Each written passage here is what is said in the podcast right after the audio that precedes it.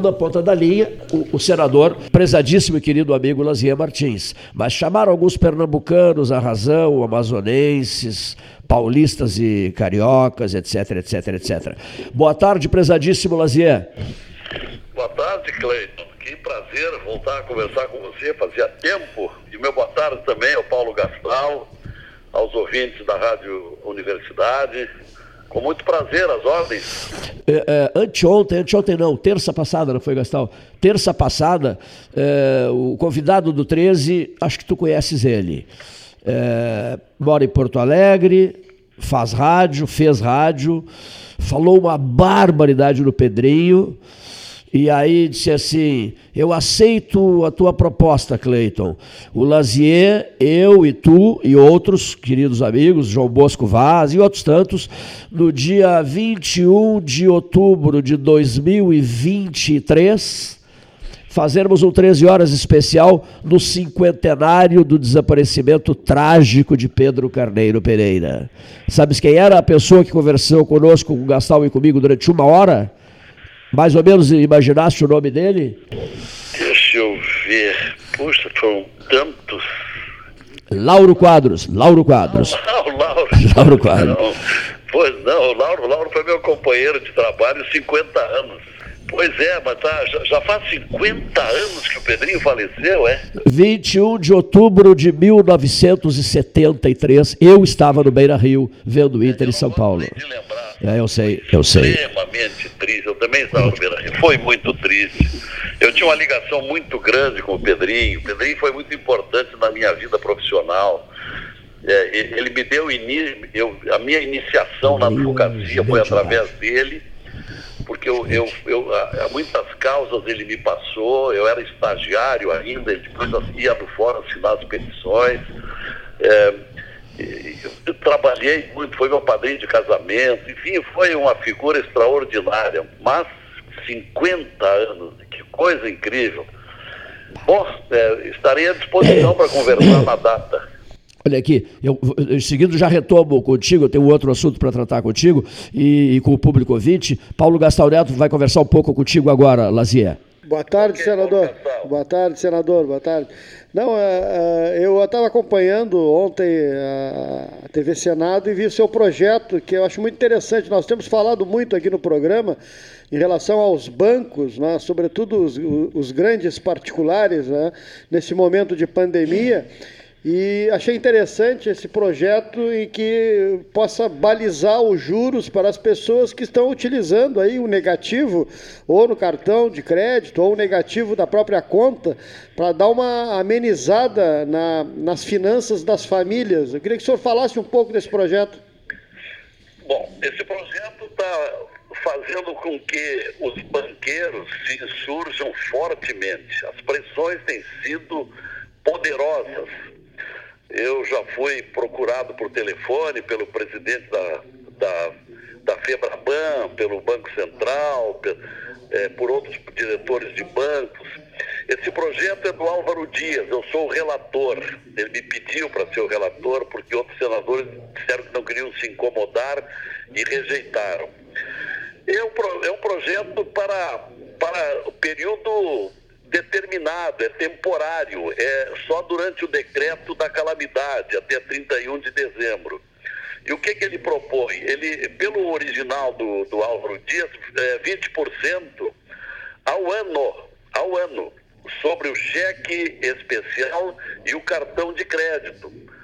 E considerando a excepcionalidade que estamos vivendo, porque são milhões de brasileiros que estão perdendo o emprego, estão tendo diminuição na sua renda e que, portanto, se caírem no, no parcelamento rotativo, aí eles não teriam nenhuma condição de pagar, porque a gente sabe que não paga o, no vencimento se sujeita a em torno de 300% ao ano. É o que vinha sendo cobrado em média. 300%, há casos até maiores. E 300% é insuportável, mesmo é que não consegue pagar. Então 30% para tornar palatável, conseguirem os devedores pagar. Então, é, prazo determinado e situação excepcional. Depois volta eles ao normal, voltam aos juros estratosféricos indecorosos, mas estamos enfrentando uma dificuldade muito grande para colocar em pauta. Porque houve muitos pedidos de reuniões, nós acabamos rejeitando reuniões, então foram muitos telefonemas, a, a tal ponto que na segunda-feira da semana passada eu cheguei a desligar, eu tenho o telefone do Senado e tenho o telefone particular. E, e desliguei os telefones, que não aguentava mais.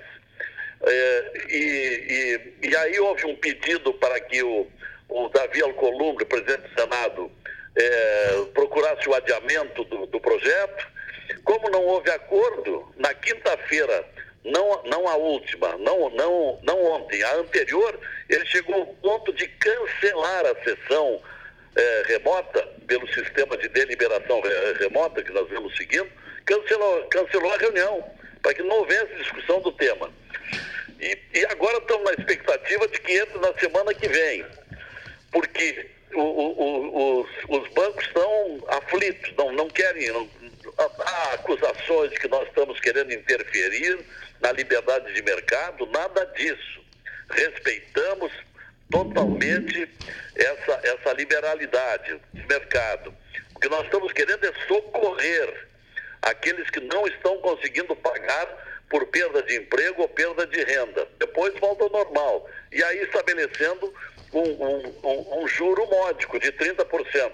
Seria uma maneira dos bancos é, aceitarem diminuir um pouquinho seus lucros e contribuírem com isso que todos os brasileiros estão contribuindo de uma maneira ou de outra. A União está gastando fortunas para ajudar através do, do, do, auxílio emergencial, 600 reais para 52 milhões de brasileiros, ajudando as micro e pequenas empresas, repassando dinheiro agora para os estados e municípios, é, suspendendo dívida dos estados com a União, suspendendo dívida dos municípios, as dívidas da Previdência. E assim, por que, por que então os bancos também não dão a contribuição? Essa é a questão colocada todos fazendo o seu esforço, né? mas eh, realmente, é, é, agora pelo, pelo que o senhor disse em relação à, à mobilização por parte dos banqueiros, é um rito que vai tramitar de maneira rápida e pode ser aprovado de maneira emergencial? É, nós estamos esperando que o presidente do Senado coloque em pauta na semana que vem. Estamos sim, pedindo sim. insistentemente. Agora, se ele vai colocar ou não. Agora, nós estamos dispostos até a, a perder o, sermos derrotados do projeto, mas que se coloque em discussão. Tem muita gente, muitos senadores que querem votar. Na reunião de segunda-feira passada, reunião de líderes, houve uma sessão muito conflituada, muito, muita briga, muita discussão, porque a maioria dos líderes querem discutir em plenário, o plenário remoto que estamos fazendo. Mas o, o, o Davi Alcolumbre está rejeitando, está protelando.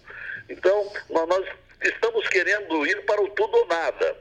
É, era para ser 20%. Eu, recebi algumas emendas, é, é, aí resolvemos acatar como 30% ao ano de juros. Nós recebemos 52 emendas até agora. Acolhemos 20. E, e, queremos ir para o debate, para o plenário. Vamos ver se sai na semana que vem. Tá ok. Obrigado, senador. Vou passar para o Cleito novamente. Muito obrigado e bom trabalho para o senhor. Paulo Gastão Neto conversando com o senador Lazia Martins, eles que se encontraram naquela célebre sessão da bancada gaúcha, né, daquela bancada, da bancada gaúcha que é, votou aquela emenda a parlamentar. Emenda parlamentar é. para a BR-116 e também para a Ponte 2 do Guaíba. Só quero lembrar o senador que eu assisti ao lado dele a final da Copa Lupe Martins, onde o Pelotas sagrou-se campeão. É, e foi um momento do futebol do interior muito legal, muito bonito e emocionante para mim, que sou filho de um ex-presidente do Pelotas, né? E gostei muito que o senador estava ao meu lado torcendo, né, também pelo, pelo Lobão. É, foi um é, momento muito legal. a metade da família para ver aquele jogo. Foi memorável também. Foi, é, foi é. emocionante, porque o Lupe foi um repórter esportivo de, de décadas e décadas. E sempre fizemos muitos jogos também em Pelotas, né, do Auri Cerúlio. E realmente foi um, um, da parte de um noveleto instituir a, a, a, Copa Lupe Martins, para nós foi emocionante. Tá bom, um grande abraço. E, e, falando em Lupe, eu recebi do Luiz Arthur Ferrareto um dia desses, também fiquei comovido com a foto, uma foto da inauguração do Beira Rio, o Pedrinho, o Lupe né? e outros colegas. A, o... aquela do barco? É, é, aquela de, de, não, diante do estádio. Não é do barco. Uma, uma foto do, do, diante do estádio, Lupe bem novinho. O, Pedri, o Pedrinho, bem novinho também, inauguração do Beira Rio.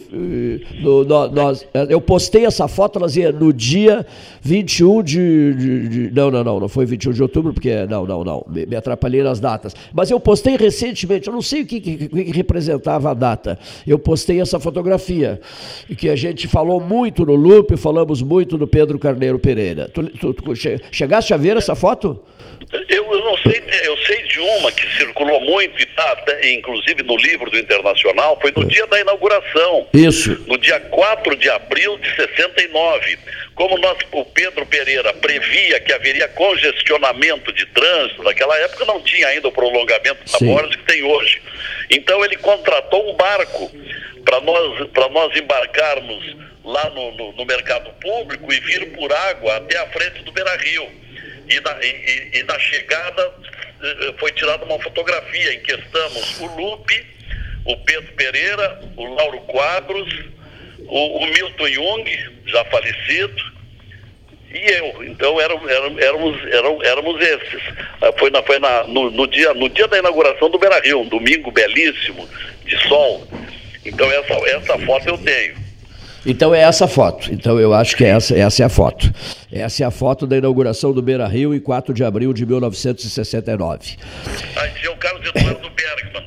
Então, dos seis que estavam no barco, sobrevivemos três. O Lauro, eu e o, e o Bergman. Já faleceram o Luto, o Pedrinho e o Milton Jung. Perfeitíssimo. Lazia, uma pergunta necessária. Eu, eu perguntei outro dia para o ex-ministro e ex-governador José Tomás Nonô, amigo Nonô, o advogado de JK, eu perguntei para o Nonô, Nonô, é, o presidente não deveria ter um porta-voz enérgico e um porta-voz que de repente fosse ouvido pelo presidente, merecesse, o presidente desse a esse porta-voz uma atenção especial, no sentido de que certas manifestações dele, precipitadas, desnecessárias, fora de hora, é, fossem evitadas, senador Lazier Martins? boa pergunta. Problema, Cleiton Rocha, é que o presidente Bolsonaro, em quem eu votei, mas tenho sofrido muitas decepções, ele é incorrigível. Ele não adianta. Os assessores, ele teve dois assessores de comunicação. Nenhum, nenhum resistiu. Nenhum, o, próprio major, o próprio general Heleno, que era o conselheiro dele, também se afastou. É, ele é muito difícil. Combina uma coisa, eu estou na expectativa para ver o comportamento dele de, de ontem para cá, de ontem para adiante. Porque, porque como a coisa tomou um rumo muito perigoso, agora nesse, nesse conflito entre o Executivo e, e o, Supremo Tribunal é. Federal, é, ontem nós fizemos uma reunião extra do, do nosso grupo, do Podemos, do, do, nosso partido. E discute daqui, dali, nós sugerimos, e até foi uma ideia minha, de quem sabe falamos com o Alcolumbre e propomos que ele, que ele procure mediar uma, uma reunião de, de, de algum entendimento é. para fins de uma trégua, 30 dias de paralisação de todas as ações. Tem o habeas corpus preventivo, que está procurando impedir que o Weintraub deponha, é, tem a, a, as investigações a respeito dos financiadores do, da fake news, tem as ofensas todas que estamos ouvindo, a troca de, de farpas violentas. E aí, e aí o, o Alcolumbre é, foi lá, ontem, não, antes, ontem sim, ontem, exatamente, ontem, foi ontem quinta-feira, não foi, é ontem sim. Ontem de manhã ele foi ao foi ao, ao, ao Dias Toffoli, conversou com o Dias Toffoli, pediu calma, etc. E depois, aceitando a nossa sugestão, ao meio-dia de ontem ele foi ao, ao presidente Bolsonaro. Falou durante uma hora, depois relatou como é que tinha sido a conversa. E ele disse que conseguiu acalmar. É, é verdade que ele, ele, nós sugerimos que ele colocasse uma peça a mais, colocasse no meio aí também o Procurador-Geral da República, Augusto Aras, mas esse ele, ele não tinha falado. E aí hoje Já o, o, presidente Bolsonaro foi bem mais moderado, foi bem mais sereno nas, nas entrevistas, na saída do Palácio da Alvorada. Agora, até onde vai isso eu não sei, porque ele é muito temperamental, é muito impulsivo. Então tem que ver, Cleiton, em que medida ele vai mudar o comportamento. Daqui a pouco gera-se uma crise por dia, não é, Lazia? Fica difícil, é, né? Todos os dias tem um capítulo novo. No...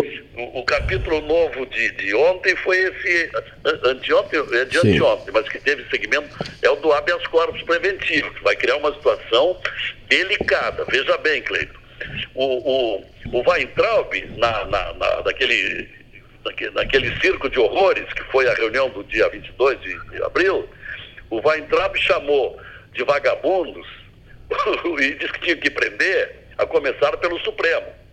Aí o, o Alexandre Moraes, que é o, o, o, homem do inquérito das, das fakes, é, ampliou seus poderes, já são discutíveis as suas prerrogativas, se pode estar procedendo a esse inquérito, porque isso é completamente atípico, anormal. Isto é, um ministro sendo investigador. A gente sabe que juiz julga e não investiga, não é Ministério Público.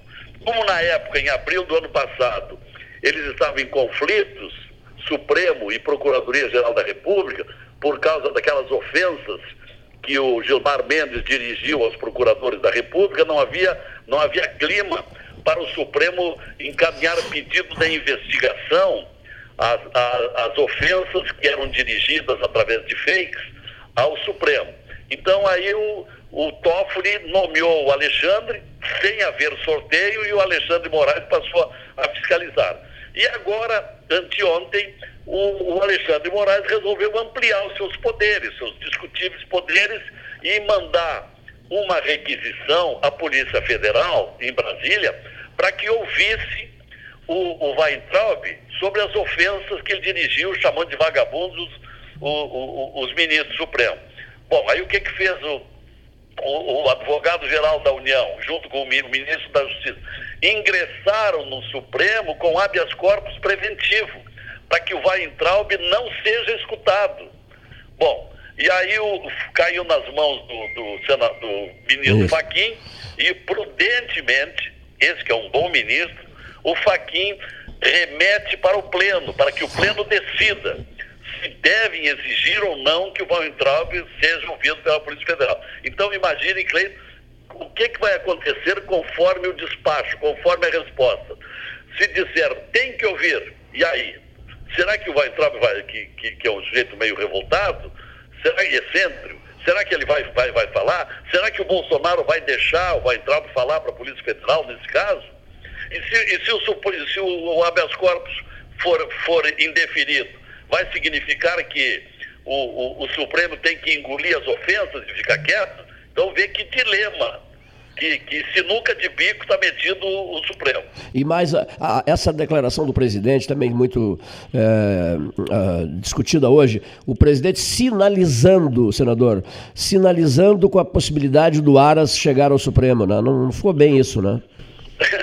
bem, bem na, é. tudo calculado, é. tudo na hora na hora conveniente. Isso se junta àquela, àquela visita de anteontem ou há três dias, em que o Bolsonaro se convidou para ir lá na Procuradoria Isso. da República assistir uma cerimônia e, e cumprimentar o Procurador-Geral. E agora, tem mais outra, ele, ele, é, ele, ele indicou o Aras para receber a, a medalha do mérito naval é, por esses dias. Sim. É, uma é, um outro, é um outro agrado. É, e, por fim, esse anúncio de que o Aras poderá ser o seu indicado para ministro do Supremo. Justamente o, o Aras que tem que, que, que despachar o andamento desse inquérito do Alexandre Moraes. Complicado, né? Muito complicado. Muito, um momento muito delicado. Lazier, é, é, eu adaptei um, uma, uma, frase célebre é, ontem no, no, no 13 Horas e disse mais ou menos assim: ó, o campo da derrota está povoado de tombados, aos quais foi negado o ar dos respiradores superfaturados. O campo da derrota está ocupado pelos humildes, os eleitores que colocaram os poderosos de plantão lá no alto do pódio e que agora negam o ar que é um direito de todos. Os episódios do Rio, de São Paulo e do Amazonas, para ficar nesses três estados, são deploráveis, senador. Não, isso, isso é o crime mais sórdido que se pode imaginar. Isto é, aproveitar para explorar riqueza em cima da morte, é. em cima da doença. Isso é, isso é insuportável, isso é crime hediondo. O mais grave é no Rio de Janeiro, só confirma a deterioração a que chegou o Rio de Janeiro, que é onde, onde estão flagrando mais essa fraude. Imagine que nos últimos 20 anos, todos os governadores do Rio de Janeiro foram presos. E o atual também está a perigo. Então vem lá desde o, o, o, o garotinho. Mulher do garotinho. É. É, a, a, Rosinha, depois o Sérgio, Celso Cabral em dois mandatos. Sérgio Cabral. Depois o, depois o Pezão. E, e, agora. E agora a busca, a busca, Lazia, agora a busca do Penta campeonato. Exatamente. E aí, vão, acho que vão conquistar. Então é por isso que está é, essa decadência, inclusive nos hospitais que não tem, que não tem os equipamentos, não tem respiradores, não tem instalação de UTIs, tem gente morrendo demais, a, as periferias abandonadas. É uma pena que a nossa cidade maravilhosa fosse transformada nisso que está aí, exatamente por governadores. E já que estamos falando no Rio de Janeiro, estamos ouvindo o senador Lazier Martins, para quem ligou o rádio há pouco, o Norberto via dizendo isso. Tem que repetir, Cleiton. Para quem ligou o rádio. Estão ligando o rádio a todo momento. Isso mesmo. Para quem ligou o rádio há pouco, o senador Lazier Martins está conversando com os ouvintes do 13 Horas, Pelotas, Universidade Católica de Pelotas, ano 42. Pois bem, 42 anos, 42 anos todos os dias. E você é o apresentador? Sim, o mesmo sempre. Mas que coisa. Sabe, sabe que eu dei uma entrevista hoje de manhã para o Vicente Bisonho, da Rádio Imembuí. Mano, São que 42 maravilha. anos apresentando o mesmo programa de manhã. Que maravilha. Na semana passada, eu falei com o Chico Alves, da Rádio Charrua de Uruguaiana. Ah. 42 anos apresentando o mesmo programa de manhã. E agora o Cleiton fazendo a mesma coisa na Rádio Universal, que coisa impressionante. Sabe quando eu comecei a fazer o, o programa, Lazier? Sim. Aos 10 anos de idade eu já estava diante do microfone.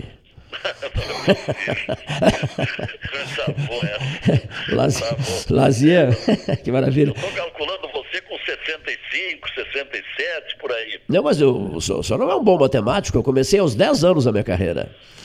Não, mas não, não pode. tô brincando, tô brincando, tô brincando, tô brincando, tô brincando. É. Querido Lazier, olha aqui, hoje no Rio de Janeiro, na cidade maravilhosa, é, caiu o, o chefe da Casa Civil do senhor Witzel, ele de, demitiu o chefe da Casa Civil, demitiu o secretário estadual da Fazenda.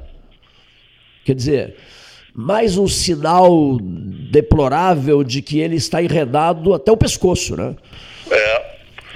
É, a não ser que ele queira, ele, ele queira atribuir a esses Sim. secretários a responsabilidade pelo que aconteceu. Ele, ele, ele esteja querendo livrar-se das acusações, não sei. Mas ele tem um histórico, o, o histórico não ajuda, né?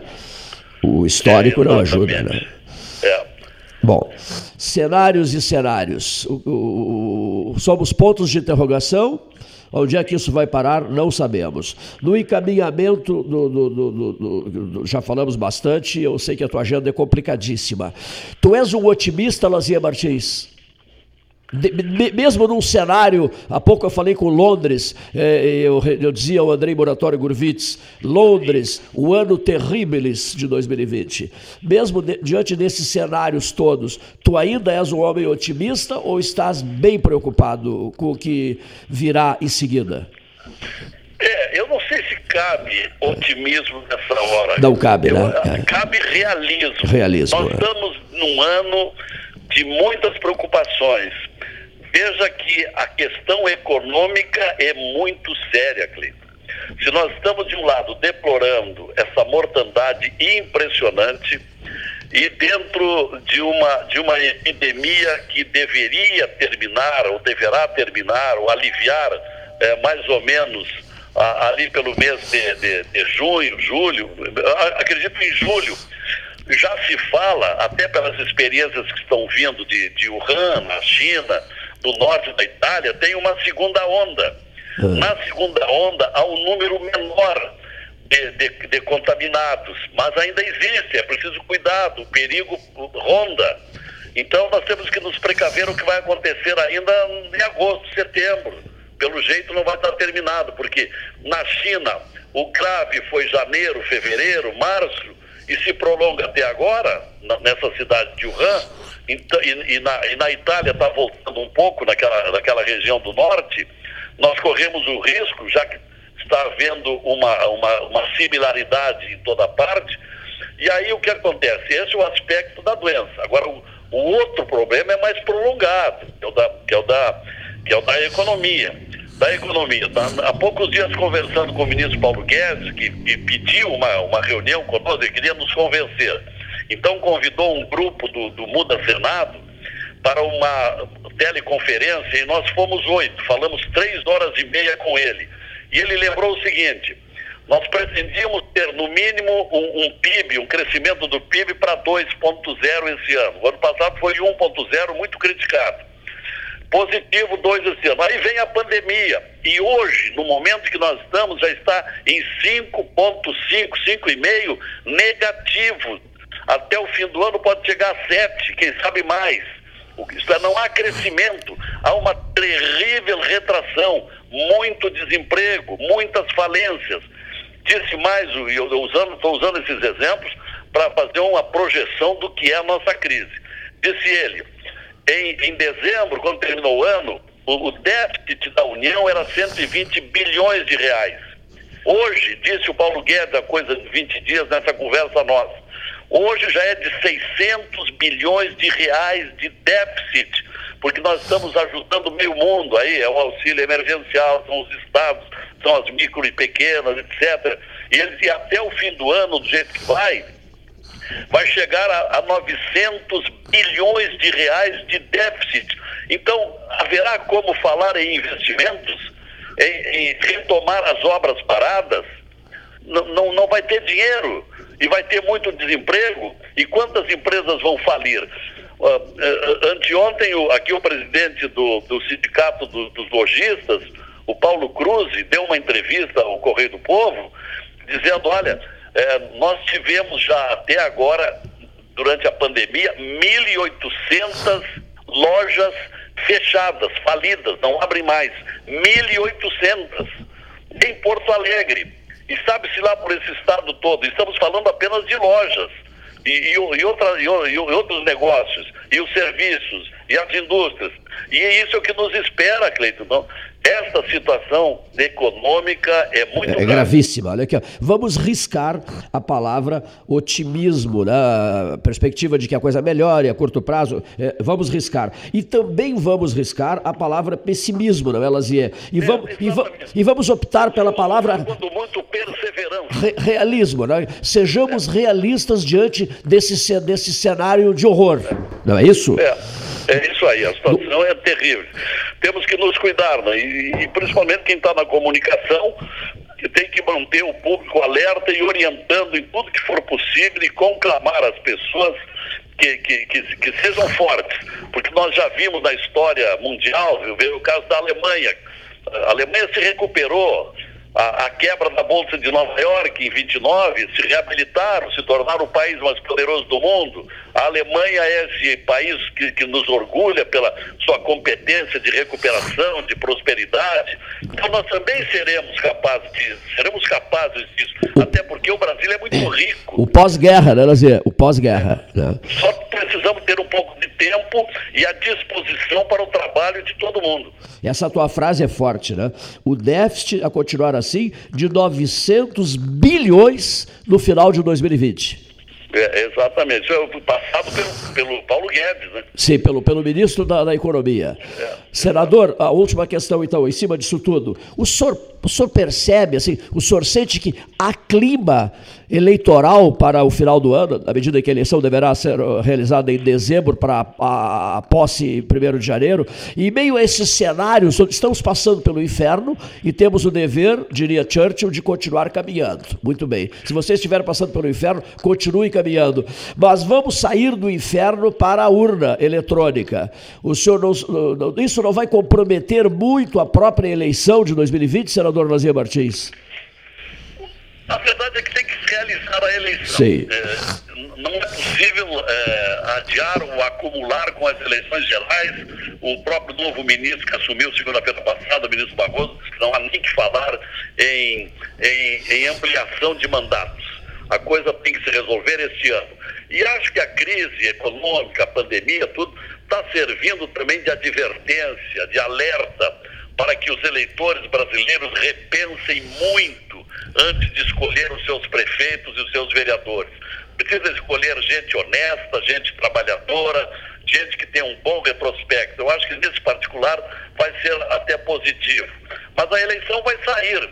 Está faltando, faltando marcar a data. Sim. Tem vários projetos de PEC lá no, lá no Senado, eu até sou relator de um deles, que é da, da, da Soraya Tronic do Mato Grosso, mas o que tudo indica, a data provável, porque o ministro diz que quer o mais próximo possível, não quer muito longe. Eu acho que vai ser 15 de novembro. Ou tem gente que está propondo 18 de novembro. Então vai ser por ali, vai ser em meados de novembro que deve dar a eleição. Muito bem, que é o tema final. Gilberto de Bestai, 63 anos, jornalista. Ah, grande perda. Né? Grande perda, né? O de Bestai faleceu hoje.